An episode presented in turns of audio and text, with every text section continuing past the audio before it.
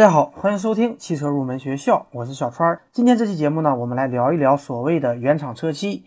大家在买车之后，难免会发生小的剐蹭，一旦发生了剐蹭，大家就要进行补漆。那么后修补的车漆和原厂的车漆有什么区别呢？首先来跟大家说一下原厂车漆。原厂车漆在我们车身的钢板之上有电泳层。中涂层、色漆层和清漆层这四个漆层组成。那么电泳层呢？它是直接附着在白车身上，那么对我们车身有一定的防腐保护，并为我们的中涂层提供良好的附着环境。那么中涂层它是附着在电泳层上，而且加强对车身的防腐。那么为色漆层呢提供良好的附着环境，并对我们色漆的一个色相起到一定的衬托作用。那么色漆层它是附着在中涂层上，进一步加强对车身的防腐，并展示出色相。我们看到的各种颜色，实际上就是通过色漆层展示出来的。那么清漆层呢，它是附着在色漆层上，进一步加强对车身的防护，并且呢，保护我们的色漆层不受微小的划伤，使我们的车漆的颜色更透亮，并减缓褪色的现象。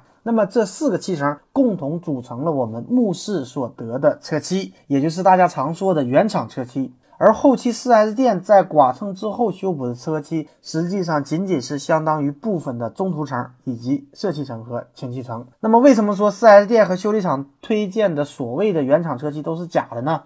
因为新车的涂装工艺是非常复杂的，其中有一个呢，就是原厂车漆，它是要经历高温烘烤的，那么温度一般在二百度左右。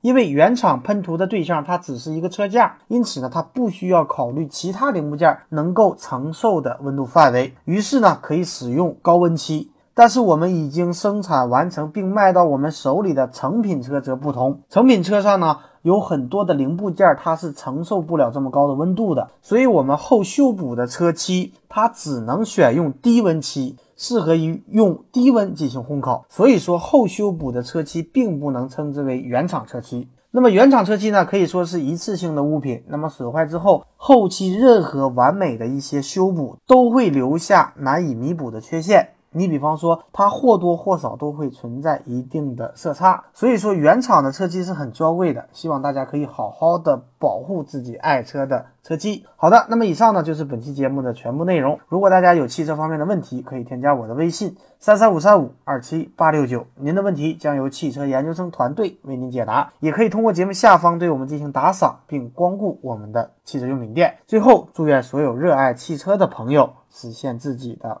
梦想。